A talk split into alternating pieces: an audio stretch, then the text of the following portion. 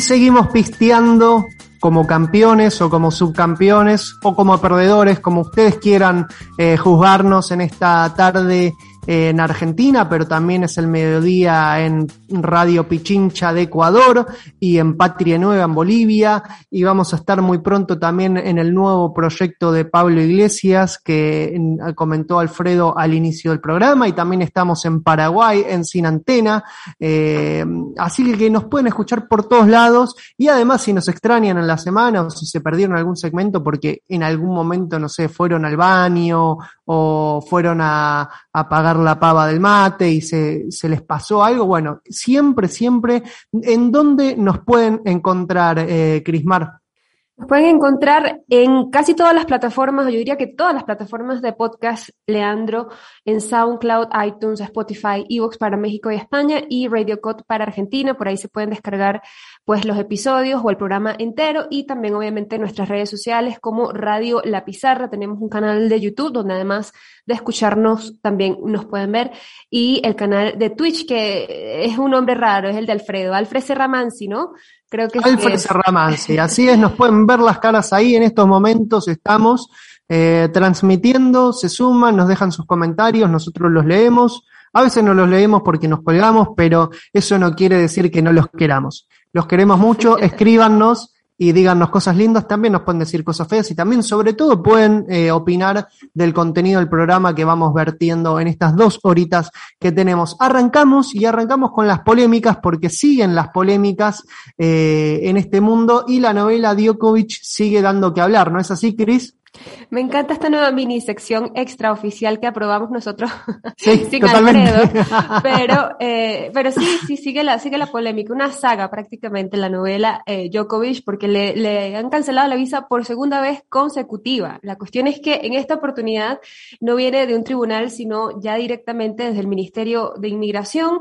Eh, el ministro Alex Hawke dijo que, que pues los australianos ya han hecho, han hecho muchos sacrificios durante la pandemia y que pues están esperando en, en, su, es su derecho esperar que los resultados de estos sacrificios pues sean protegidos. Así que el tenista serbio fue, está casi a punto de ser deportado. Él todavía tiene la oportunidad de emprender otro desafío legal, de apelar la decisión que le permita jugar pues en el abierto de Australia que empieza el lunes y que le pues permitiría defendernos el, el, título como mejor tenista del mundo. Sin embargo, hay que este, también pues decir que es que el gobierno australiano eh, pues es un año electoral. Así que habría que revisar, pues, este, Exactamente. básicamente, cuáles son esas, eh, no sé, la, la, la, política, ¿no? Detrás de, de, esta decisión, básicamente, que se están bancando la ira de todos los seguidores de Djokovic, consecuencias diplomáticas y pare usted de contar. Tal cual. Más allá de que, de, de, que Novak Djokovic lo que tiene de buen deportista lo tiene de estúpido a la par, porque se ve, eh, se ve a las claras, ¿no? Por más que un sector que por suerte en general en casi todos los países es minoritario, antivacunas, eh, en Australia también por suerte es minoritario y según una encuesta, eh, el 83% de, una encuesta de News Corp, el 83% de los australianos pidieron la deportación del, del, tenista serbio y creo que un poquito ahí el, el, primer ministro australiano, Scott Morrison, toma ese guante de la eh, popularidad de tomar esta decisión de deportar al, a este, a este muy mal ejemplo que es eh, Novak Djokovic para todas las sociedades eh, toma ese guante y bueno, se, lo carga incluso también como un, como un caballito de campaña, porque también, eh, hay que decirlo, el, el primer ministro australiano tuvo sus eh, grandes críticas en la administración de la pandemia, la sociedad no está muy bien valorada, según las encuestas obviamente, tomamos absolutamente todo con pinzas. Pero también están los abogados de, de, Djokovic que mm, dicen que se dice que recurrirían a, a, los tribunales, que se abre la posibilidad de que se le impida la entrada por 10 años, por 3 años, perdón, excepto en circunstancias humanitarias. Lo cierto es que es una este capricho que tiene Djokovic y esta decisión eh, lamentable, este muy mal ejemplo, puede llegar a condicionarlo porque imagínense un número uno del mundo quedándose afuera de uno de los Grand Slam más importantes. Gaby, eh, me gustaría conocer tu opinión sobre este, sobre este caso de Djokovic. ¿Qué, qué es lo que podemos esperar del gobierno australiano? ¿Está bien eh, esta decisión que está tomando de, llevar, de llevarlo a por todo e ir por la deportación? ¿Cómo la ves vos? Bueno, yo básicamente, porque yo no soy una gran seguidora del tenis, eh, como seguramente hay muchísima gente en nuestros países, eh, probablemente el fútbol es más, es más cercano a, más gente. Eh, lo veo más desde el punto de vista de salud pública y punto. Y creo que es como, como lo ve, pareciera la gran mayoría de los australianos también. Es decir, si a ti te exigen cumplir una norma y tú no la cumples, pues bueno, eh, tienes que tener las sufrir las consecuencias de no cumplirla. Eh, yo lo veo exactamente como tú, Lean, como un muy mal ejemplo para además un montón de estados que están batallando todos los días para lograr vacunar a la mayor cantidad de su población. Eh, en algunos casos sigue siendo un problema porque no tienen vacunas suficientes para vacunar a toda su población. Es el caso de África, sigue siendo lamentablemente el caso de África. Eh, en nuestro caso, en Sudamérica, hemos logrado eh, alcanzar el número necesario de vacunas para vacunar a toda nuestra población, pero a pesar de eso te encuentras con ciertos obstáculos que pretenden poner. En Bolivia ha sucedido lo mismo en esta semana de, pequeños grupos eh, antivacunas, pero que han sufrido reveses también judiciales. Eh, yo espero que, que, la situación con Djokovic dé un ejemplo para el resto del mundo también. Ya que estamos hablando de Bolivia, eh, Gaby, ¿querés contarnos un poco cómo está el tema de, la implementación del carnet de vacunación o pase sanitario, como les decimos acá en Argentina? Hubo algunos tires y aflojes, ¿no es así? Así es. Eh, bueno, a principios, a finales de diciembre, el gobierno nacional anunció eh, la obligatoriedad a partir del primero de enero de la, de la presentación del carnet de vacunación eh, para ingresar a lugares públicos o concurridos, a bancos, para tomar vuelos interdepartamentales entre los departamentos en Santa Cruz, en, perdón, en Bolivia. Y em, ese anuncio generó que una enorme cantidad de población que no se había hecho vacunar todavía eh, se vaya a vacunar y entonces aparecieron enormes filas en los lugares de vacunación. Eh, y yo te pongo un ejemplo, el promedio de vacunación antes de este anuncio eran 25 mil dosis diarias. Y eh, a partir del anuncio, el promedio ronda las 95 mil, 97 mil dosis diarias. Eh, Claramente ahí hay dos factores. Eh, uno es obviamente la, la, el anuncio de que se va a implementar un, eh, un pase para eventos masivos y el otro también eh, es un poco esta este nuevo paradigma de la pandemia, de, del miedo que nos genera un poco esta nueva variante que pese a mostrar menos, eh, digamos, menos gravedad en los síntomas, es, es una nueva etapa en la pandemia, pero sin dudas hasta, hasta el momento había, el anuncio del, del pase había surtido buen efecto en la campaña de vacunación, ¿no? Así es, tuvo muy buen efecto. De hecho, hemos ido subiendo las cifras desde que se anunció hasta, eh, hasta esta semana, más de 1.500.000 personas eh, se vacunaron que antes no se habían vacunado, más de 700.000 que no se habían vacunado, es decir, que no habían recibido ni siquiera la primera dosis. Entonces, eh, es un buen efecto eh, el gobierno postergó inicialmente la, decisión de, que haya esta presentación obligatoria hasta el 26 de, enero, perdón. Y bueno, yo en lo personal espero que se mantenga esa decisión y que a partir del 26 de enero sí se haga cumplir la exigencia del carnet sanitario, del carnet de vacunación en Bolivia. Hay una alternativa, sin embargo, Leandro. Quien no se quiere vacunar tiene que presentar una PCR eh, negativa con 72 horas de anticipación. O sea que hay una alternativa para quienes toman esa mala decisión, a, menos a los ojos nuestros. Y además han habido, han habido algunos hechos judiciales, eh, ya, les, ya fueron rechazadas dos demandas de grupos antivacunas, eh, demandas de inconstitucionalidad contra la exigencia del carnet de vacunación.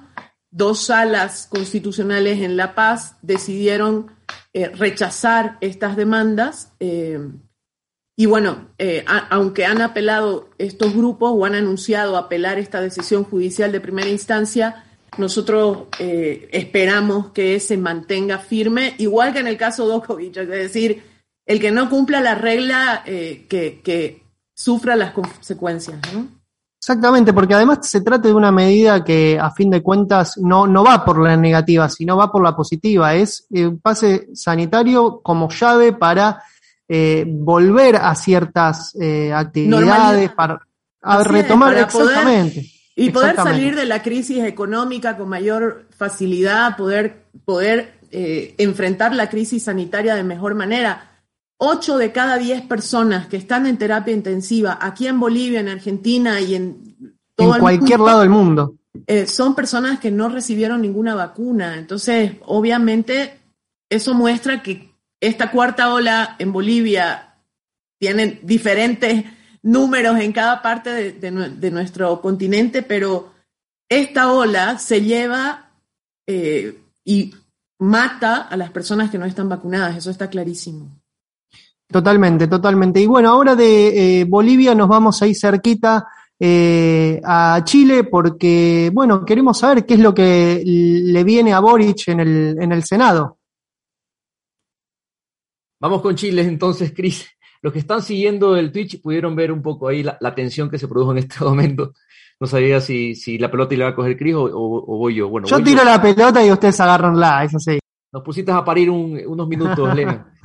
Bueno, lo que le viene a Boric en el Senado, ¿no? Durante la votación sobre la licitación de recursos naturales en Chile, bueno, la presidenta del Senado, Jimena Rincón, dejó sin querer su micrófono abierto y entre risas se escucha cuando le dice al vicepresidente del Senado, Jorge Pizarro, lo siguiente. Pongan atención, compas, que no tiene... A ver, a ver. ¿Cómo, va a sufrir el próximo gobierno? ¿Cómo? ¿Cómo va a sufrir el próximo gobierno? Yo voy a tomar palco No sé si lo. No, no lo llegamos a escuchar. Eh, eh, ¿Podés contar un poquito, Abraham? Dijo textual: ¿Cómo va a sufrir el próximo gobierno? Y yo voy a tomar palco de abajo. ¿Cómo va a sufrir? ¿Qué tal? ¿Qué les parece? ¿Qué problema los micrófonos abiertos, no? Porque se han dicho cada cosa. Bueno, acá en Argentina, eh, incluso también el. Cámaras, ah, sí cámaras abiertas, ¿no? se ha visto cada cosa. Cámaras que nadie sabe quién puso, ¿no? totalmente, totalmente.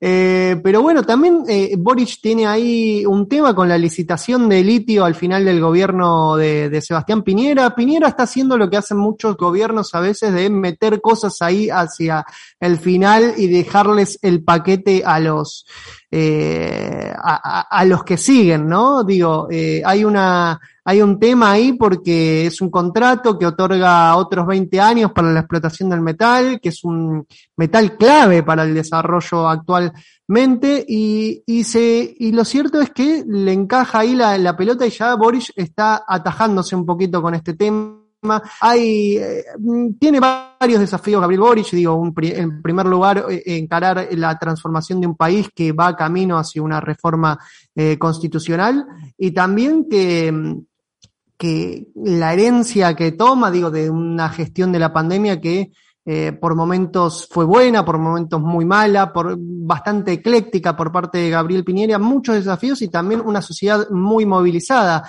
¿Vos cómo, cómo ves eh, que puede llegar a ser estos primeros días, los primeros días de gobierno de Boric? E incluso, Gaby, si, si te atreves a, a, a, contarme tu opinión sobre esta, esta transición un poco polémica que está llevando adelante Sebastián Piñera para con Gabriel Boric.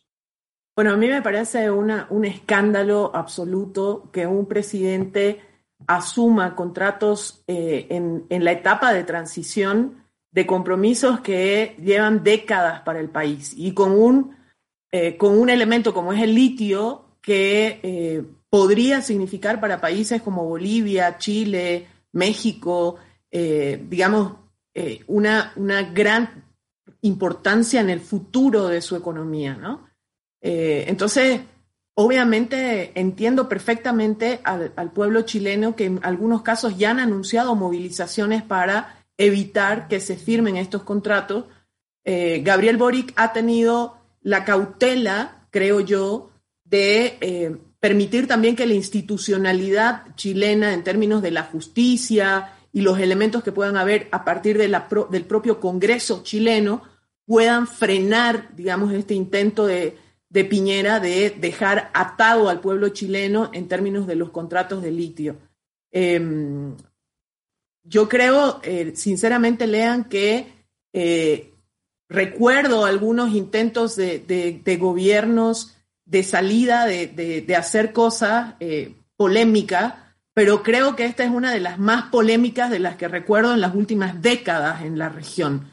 A mí me parece terrible lo que está haciendo, eh, lo que está haciendo Sebastián Piñera en, en, Chile y además un pésimo antecedente. Totalmente. Eh, porque eh, puede repetirse en, en, otros casos, como el caso de Brasil, por ejemplo, ¿no?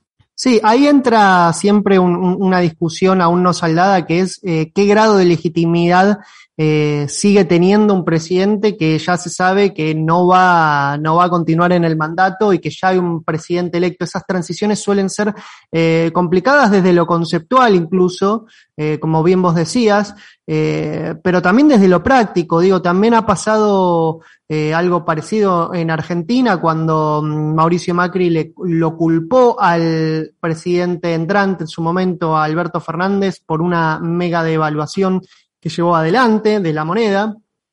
Eh, lo cierto es que Gabriel Boric ya, también ya eh, anunció, entre otras noticias, que eh, designaría como jefe de gabinete a, un experto en derechos humanos, Matías Mesa Lopeandía, y también, mira, si, ustedes se ponen ahora a googlear y ponen Gabriel Boric, quizás lo primero que les aparezca es Gabriel Boric drogado, aparece así, te aparece así enseguida que pones en, en Google, y ¿Por qué? Porque se estuvo circulando un video falso en el cual supuestamente se le veía a Gabriel Boric drogándose en un parque, pero en realidad es un video de una agresión que sufrió él en el año eh, 2019. Digo, los trolls de Cast no descansan aún eh, cuando ellos fueron derrotados legítimamente en las urnas, es tremenda la campaña sucia que, que circula en las redes contra el presidente electo de Chile. Ahora sí, eh, para no seguir quedándonos en un solo país o en dos, nos vamos eh, para Argentina, porque también en Argentina tenemos un amplio menú de cosas que pasaron en este, para nosotros quizás para Bahía y para Oglietti y para mí quizás, ¿no? El mejor país del mundo. ¿Qué pasó en Argentina, Bahía? Contanos. Bueno, esta semana, qué difícil no salir de la ola de calor. Claramente qué difícil. fue el tema de la semana. Y por supuesto que se registraron altísimas temperaturas y retirados cortes de luz y agua. No sé si tuviste cortes de luz y agua, lean, quizás el martes, pero también, si bien las fallas técnicas que, que, hubo, eh, que significó este, esta falta de luz y agua, fueron subsanadas, continuaron los problemas durante varios días por parte de estas empresas que muy bien caracterizó Alfredo, Edenor y Edesur. Pero ante esta situación, Mauricio Macri y también María Eugenia Vidal responsabilizaron al oficialismo por los masivos cortes de luz.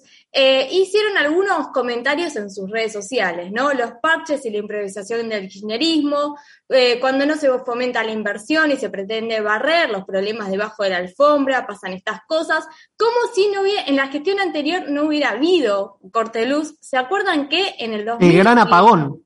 El gran apagón, hubo un día del padre que toda la Argentina se quedó sin luz. Eh, Mauricio Macri, responsable del mega tarifazo del 3000%. Eh, y también eh, toda la cuestión. Repitamos con... esa cifra: 3000% de aumento de luz tuvo, eh, tuvieron los usuarios en Argentina durante la gestión del expresidente Mauricio Macri, quien en Twitter subió una fotito negro eh, y puso retweet. Yo lo siento como una mojada de oreja a todos los que nos quedamos sin luz ese día. Es como que yo cuando vi ese tweet dije, este tipo me está cargando, me está mojando la oreja, se está burlando de que no tengo luz, encima de que me aumentó un 3000%. Sí, sí, que dejó un día sin luz a todo el país y que el sector eléctrico fue el más favorecido por las transferencias del gobierno de Macri, ¿no? No nos olvidemos de, del ministro de Energía Aranguren, Y el dato de color, por supuesto, el datito Infobae de toda la semana. A ver, a ver. Eh, es que ha pasado algo muy bueno, muy gracioso para mí. Eh, el vocero de Aranguren de ese momento hizo una nota en Infobae esta semana que dice, basta de los memes sobre Aranguren, como un llanto, eh, y defendiendo la gestión de Aranguren en este momento, digamos, todo se vuelve bastante eh, bizarro, ¿no? Y, y da, da la apertura a estas cuestiones, y termina diciendo, sin duda hubo errores, muchas decisiones eran mejorables, pero las tarifas populistas no funcionan en ningún lugar del mundo, así que deja clara Bueno. la posición, ¿no? Fue, fue como una, un, un, one hit wonder, metió otro hit ahí eh, Aranguren en estos últimos días porque lo- de repente lo llamaban en los medios de comunicación para opinar de la terrible gestión eléctrica, de, de- de energía, perdón, del gobierno actual, cuando como si no hubiese pasado nada durante su gestión. Bueno, lo cierto Veamos. es que, sí, Guille, Lo que me, pare- me parece que es un tema muy interesante que se está tratando con mucha superficialidad en, en casi todos los medios de comunicación, digamos. Los, los países tienen, siempre cuando tienen estas olas de calor, es muy, es muy común que tengan cortes y muchas veces se programan porque preparar todo el sistema eléctrico para cinco días que tiene el país, en un país normal, digamos, de, cal- de calor extremo, genera una, sobre, so- una, una capacidad instalada en exceso, que hay que financiarlo también, ¿eh? es decir, tener equipos en exceso eh, para, para aguantar unas horas pico. Y bueno, entonces, entonces los países tienen que decidir qué quieren, tener una capacidad en exceso que sale caro o eh, programar cortes y, pasarla de la forma más administrada posible para distribuir entre todo el país los cortes. No sé si me explico, que es un tema que se está tratando un poco. Por esto, estos cortes han pasado con los gobiernos de Kirchner, con el gobierno de Macri y están pasando ahora. La gran diferencia es que con los gobiernos de Kirchner la economía estaba a full, creciendo a todo lo que daba. Y Exacto. actualmente también está creciendo full. Y mientras que con Macri se produjeron esos cortes todos los tiempos, todos los veranos por, por la ola de calor, el apagón eh, histórico, que no solo afectó a toda Argentina, sino que se extendió a países vecinos. Me parece que también en Paraguay hubo un En corte Uruguay. sí. Uruguay y Paraguay. Bueno, no me, no me acuerdo bien, disculpame, pero se extendió porque están conectados a la red eléctrica eh, local. Bueno, entonces, eh, lo, lo más gracioso, lo más hipócrita es que esta gente, digamos, se eh, diga que estamos en situación igual. Ustedes también, nosotros también tenemos cortes, pero tenemos actividad económica, eh, no como ustedes que tiraron abajo la inversión y, y vivieron del cuento, digamos, y no, eh, a pesar de que subieron las tarifas, seguían teniendo Sí, esos cortes. subieron las la tarifas para, para recuperar márgenes, no para invertir, ¿no es así? Exacto, exacto. Eh, bueno, tremendo, tremendo que algunos, algunos eh, ex dirigentes del gobierno anterior tengan esa licencia, ¿no? Como para, para seguir opinando de cosas que hicieron realmente mal cuando les tocó. Eh, queda poquito, eh, totalmente, queda un poquito nomás para seguir en este repaso de la vuelta al mundo. No me quiero ir antes sin hablar de Ecuador. ¿Qué, qué anduvo pasando por ahí, Abraham? Bueno, rapidito, una, una perlita del, del ministro de Deporte, del banquero Guillermo Lazo, flamante presidente de la República del Ecuador. Eh, juzguen ustedes si el gobierno ecuatoriano no se ha convertido ya en una sucursal del Banco de Guayaquil de Guillermo Lazo. ¿No me creen? Mejor escuchemos al ministro de Deporte de Ecuador. Bueno, estamos muy felices porque hemos hecho el lanzamiento del Team Banco Guayaquil, Ecuador, el primer equipo profesional de ciclismo que recibe una inversión directa desde el Ministerio del Deporte. ¿Qué les ¿Esto es legal, Abraham?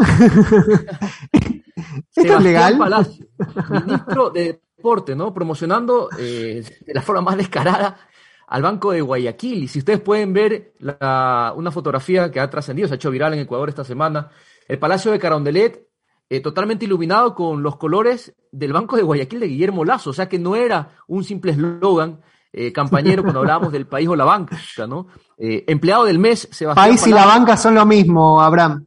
Van de la mano. Empleado del mes, ¿no? El ministro del Deporte, empleado del mes del Banco de Guayaquil. ¿Qué les No, si hablamos de, incompatibilidad de funciones, me parece que ahí pasa tranca el filtro. No sé vos, Guille, cómo lo ves. Tremendo, tremendo. Increíble. Gaby, Eh, mira, ¿sabes qué? Lo que, lo que pasa con estos gobiernos lo vimos también en Argentina con Macri, eh, no solo exfuncionarios que empiezan, ex gerentes de grandes empresas transnacionales empiezan a ser parte de los estados y a tomar decisiones sobre los contratos, eh, sobre eh, sobre todo sobre los precios, etcétera, etcétera. Pero esto es un meme en sí mismo. O sea, yo no puedo imaginarme cómo un ministro eh, cree que puede hacer una declaración de este tipo y pasa como normal. Me, me, me, me asusta. Asusta, asusta, y, y, y, creo que forma un poco parte de esto que, que vos decís, de este discurso de que si lo hicieron bien en la actividad privada, seguramente lo van a hacer bien en la actividad pública. El problema es que acá no lo hicieron bien tampoco en la actividad privada, ¿no, Abraham? No, es terrible. La verdad es, es una vergüenza, ¿no? Y como dices, el cinismo, que ni siquiera tengan el rubor, el rubor de omitir una declaración de ese, de ese tipo, haciendo una publicidad burda a una empresa privada, cuando además hoy se está, eh, bueno, tratando de vender el Banco del Pacífico, el Banco Público, ¿no? A precio de huevo. Eh, la, la, verdad es que es, es una cosa grosera lo que ha pasado estas declaraciones de Sebastián Palacios, insisto, el empleado del mes del Banco Ah, no, pero no, no, no, es corrupción, es conflicto de intereses. Vamos a llevarlo por ahí, por ese lado, esto. Hasta acá el repaso de la política internacional. Nos quedó ahí en el tintero la polémica de Boris Johnson, pero que seguramente. La ministro de Deporte de Guillermo Lazo. Seguramente nos va a dar más que hablar eh, el, el peluquín del primer ministro eh, británico. Seguramente la novela va a continuar. Hasta acá el repaso de política internacional. Ya llegan las noticias en AM750. No se vayan, que seguimos con más programa.